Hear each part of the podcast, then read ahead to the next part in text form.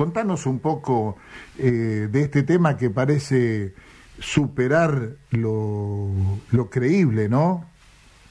Es así, como, como bien decís, cada, bueno, cada nueva instancia en su momento de las audiencias imputativas tenían un nuevo ribete, una nueva arista, y la gente que, el público que las presenciaba salía con una carga emocional de odio hacia la persona que, crecía día a día, porque lo que uno escuchaba así dentro ni siquiera parecía un relato de una película de ciencia ficción, no se podía creer. Si bien a medida que avanzaba, esto empezó todo en el 2017, eh, diciembre, noviembre, diciembre del 2017, a raíz de una situación en un colegio donde después de una charla de maltrato y educación, perdón, de violencia de género y educación sexual que le dieron a los chicos, una nena relata una situación de violencia intrafamiliar. ¿Una nena de cuántos años, Alejandro? Y en ese momento. Entonces, 10, 11 años. Ajá, ajá.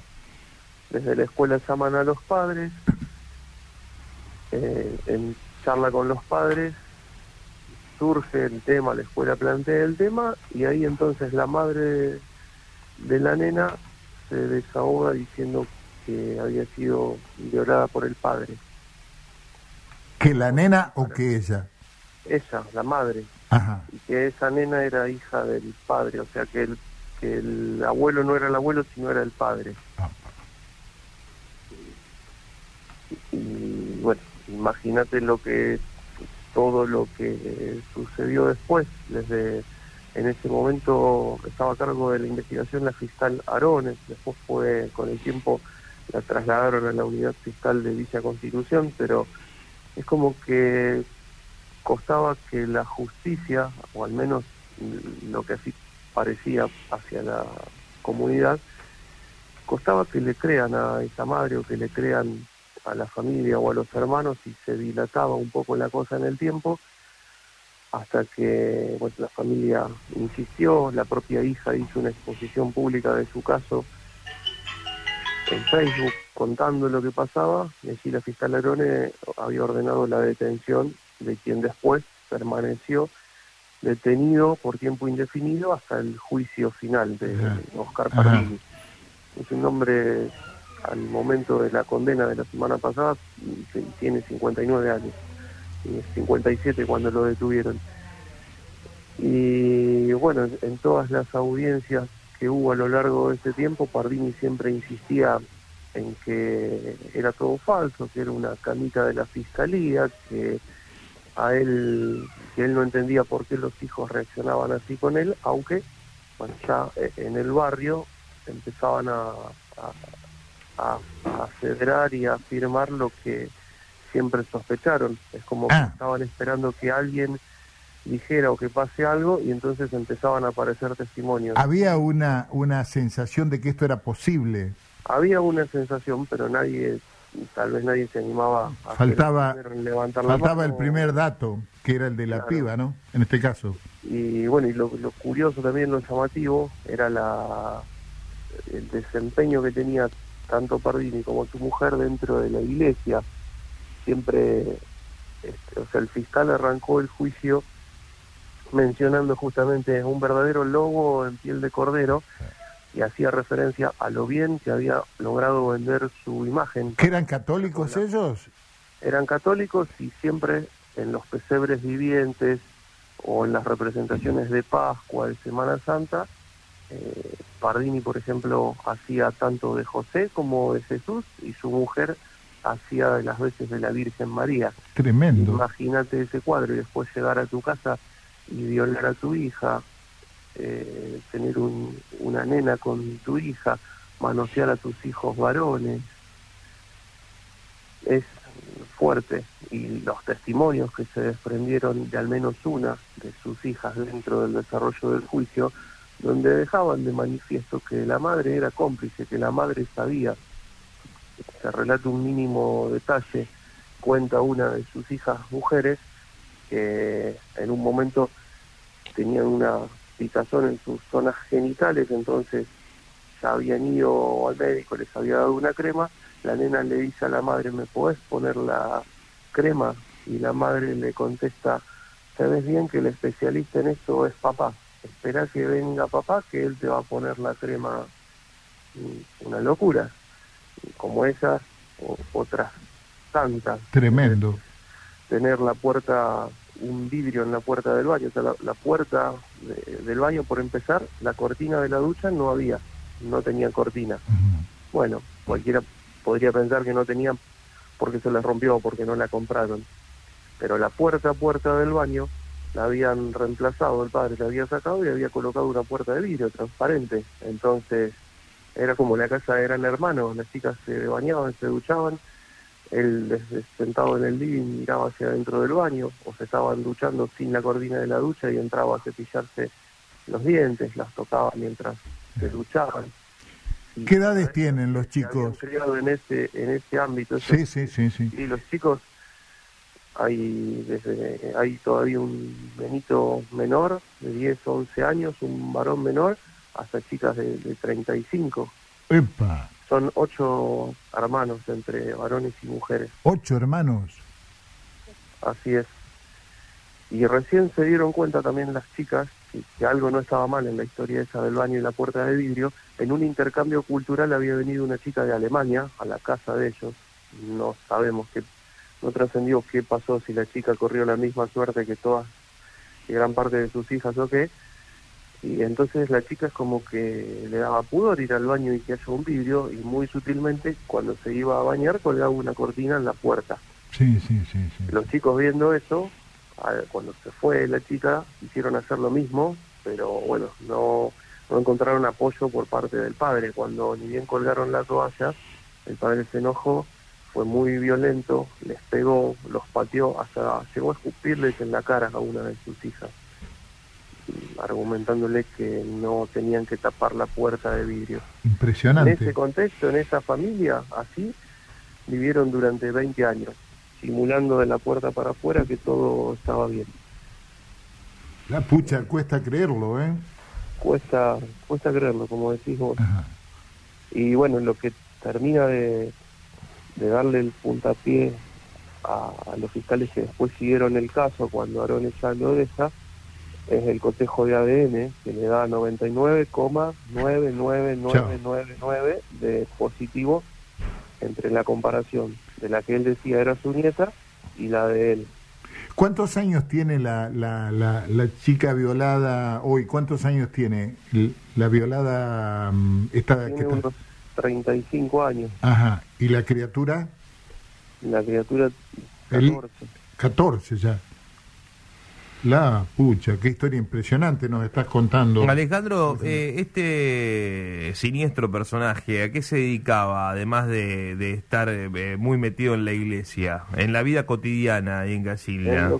En lo, cotidiano trabajó, mm, no sé de ahí hacia atrás, pero trabajó los últimos 20 años, creo que fueron más o menos, trabajó en un corralón de materiales de construcción en la parte de venta. Ajá.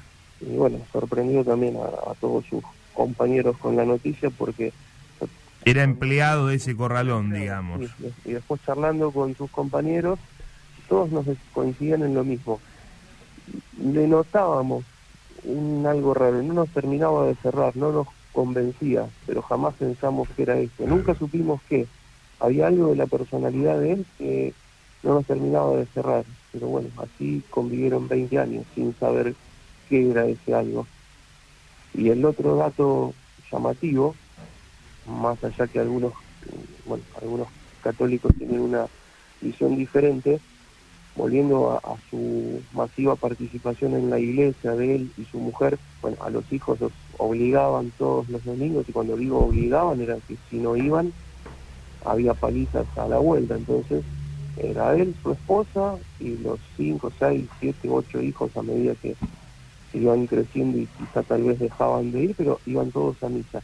Y el sacerdote de ese entonces, que a veces solía darse que el cura del barrio se acerque a comer en la casa de una familia por afinidad o sí. bueno sí sí eso sucede sucede también aquí sí bueno, sucede, pero cuando se transforma en algo cotidiano o, o que de los siete días de la semana, tres está comiendo en esa casa y a la semana siguiente lo mismo y lo mismo y que incluso quedarse a dormir en esa casa, por ahí algunas sospechas em- em- empezaron hacia contra el cura también, aunque nada firme que le permita a la justicia condenarlo. Ah, bueno. Se pone en tela de juicio es que una de las chicas le habría contado en su momento en, en un secreto de confesión y entonces, es decir, ¿hasta dónde el secreto de confesión? ¿Hasta dónde el cura debe guardar? Te iba a preguntar por eso. Claro.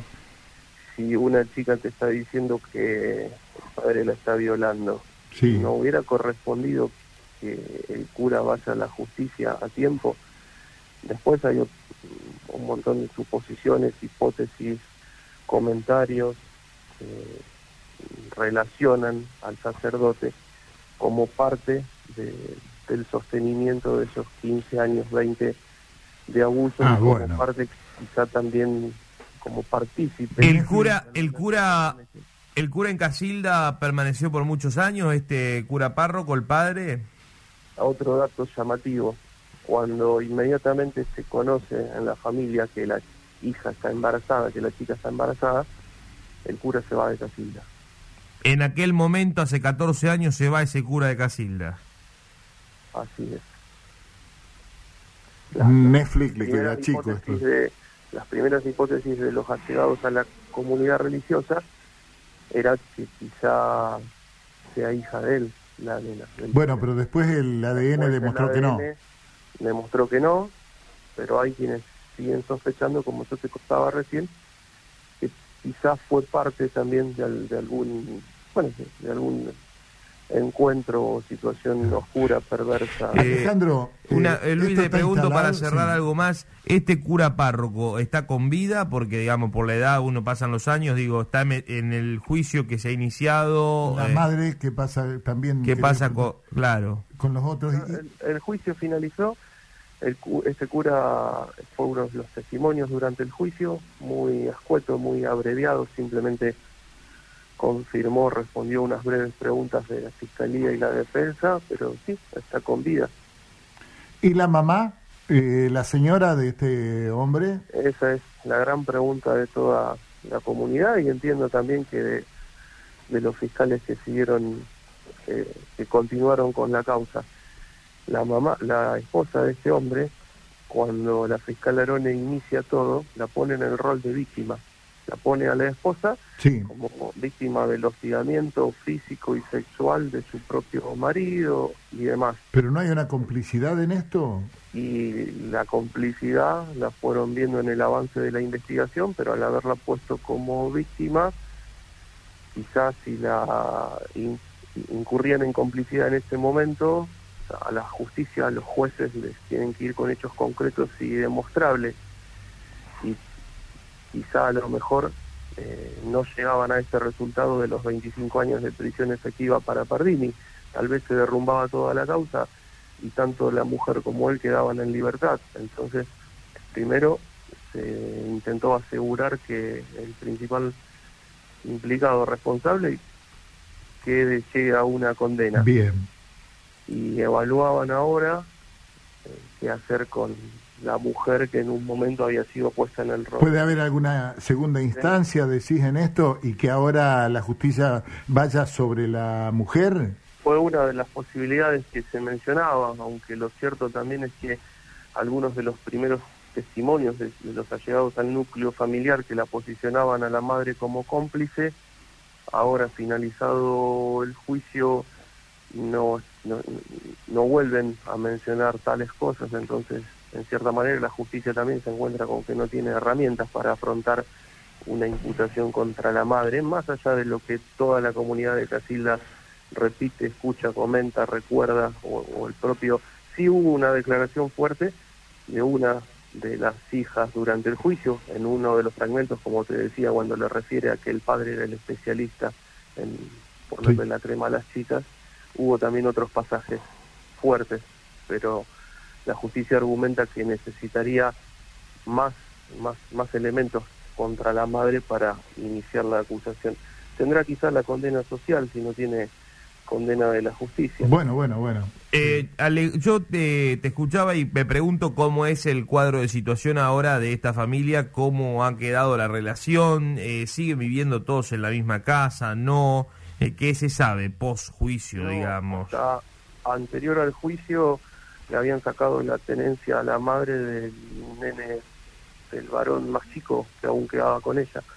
Los demás fueron haciendo su vida, se casaron, se fueron, se fueron a estudiar a otra provincia, se fueron a vivir a Rosario, a Córdoba. Hoy por hoy Escaparon del, del calvario, de la locura, digamos, se fueron de ¿Qué Casilda. se sabe? ¿Tienen contacto, Alejandro? de todos los hijos e hijas hay, tengo entendido que dos, no más que dos, que están en una postura, no sé si sería llamarlo el término en contra de, de lo que hicieron sus hermanos, pero como que no creen. Yo digo, es, es difícil también de, de no creer con un resultado de ADN positivo en la mano. Entonces, eh, no, no se, se entiende quizás que no crean o que piensen diferente, pero digo, cuando la justicia te muestra un ADN positivo, ¿cómo no abrir los ojos? Claro. ¿Cómo no creer? Y después, bueno, sí, una serie de, de situaciones en donde acusaciones cruzadas para con un- unos tíos, hacia con los otros, hacia... Porque sin duda el entorno de la familia sabía, no habrá tenido certeza de detalles, pero sí el conocimiento de que algo pasaba. Eh, ¿La mujer quedó viviendo sola en la casa actualmente? Lo que pudimos, por lo que pudimos averiguar, sí. Sí. ¿Y el menor con quién estaría? ¿A cargo de quién quedó el menor? ¿De una de las hijas? No, no trascendió. No trascendió. El, el destino que le dio la justicia en la tenencia, aquí en la tenencia del menor. ¿Y los dos hijos que se mostraban a favor de el padre y la madre son los que se quedaron viviendo en Casilda? No, una de las chicas está en otra provincia que ni siquiera vino al juicio. Ni siquiera vino a juicio. Impresionante, Alejandro. Gracias por, por comentarnos esta historia que la verdad nos llamó la atención. Mm, Creíamos que no era para tanto y parece no tener límites esto, ¿no? Porque Parece no tener límites. ¿No? daría la sensación daría la sensación de que se ha comenzado a hacer justicia. Nada más. Sí, queda la duda, si bien la Fiscalía se mostró conforme con la pena del tribunal, la Fiscalía había solicitado 33 años. Ajá, y son 25. Son 25 y bien sabemos que quizá después, cuando pase los Sí, 70, sí. puede argumentar o solicitar una domiciliaria. Hay que ver si le darían lugar o no, pero creo que en estos casos lo justo hubiera sido directamente ni siquiera tener que mantenerlo, que, que el Estado no tenga ni que mantenerlo en la cárcel. Claro. porque sí, ¿para qué pagar comida, alojamiento? Bueno, ahí viene toda una discusión, ¿no? Ahí viene toda una discusión que, que nos llevaría a pensar si puede haber algún tipo de pena superior. ¿Decís eso? Claro, Bueno, porque si nos acordamos después que estamos en Argentina y entendemos que quizá no haya nunca una pena superior, porque si no se terminaría la vida de muchos políticos que son los que tienen que legislar para cambiar esas leyes. por ejemplo. Entonces,